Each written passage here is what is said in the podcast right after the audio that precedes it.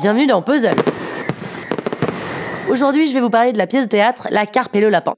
Alors avant d'être le nom d'une pièce de théâtre, La Carpe et le Lapin, c'est une expression pour parler d'une union entre deux entités qui n'ont rien à faire ensemble, mais union qui aura une fin heureuse.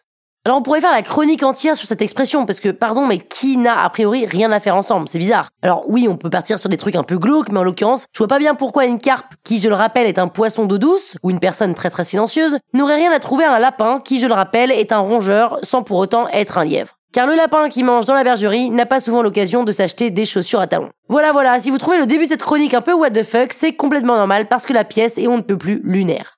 Le principe de la pièce, c'est qu'il n'y a pas d'histoire, pas de fil rouge, parce que pendant 1h25, vous assistez à un cadavre exquis géant. Le cadavre exquis, c'est ce jeu qui se joue à deux minimum, et où chacun écrit sur un papier un mot à la suite de l'autre, sans savoir ce que son voisin a mis. Et on se retrouve à la fin avec toujours une phrase un peu nimp. Catherine Fro et Vincent de Dienne, qui sont les auteurs et les comédiens de cette pièce, enchaînent les phrases, les mimes et les situations les unes à la suite des autres, sans qu'il n'y ait aucun liant.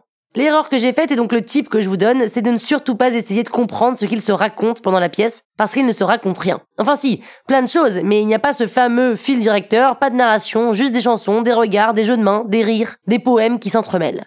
Beaucoup de références littéraires, cinématographiques et musicales. Sauf que là, vous avez intérêt à avoir fait un bac littéraire et à lire Télérama toutes les semaines parce que moi j'ai dû choper seulement deux références, ce qui est quasi nul.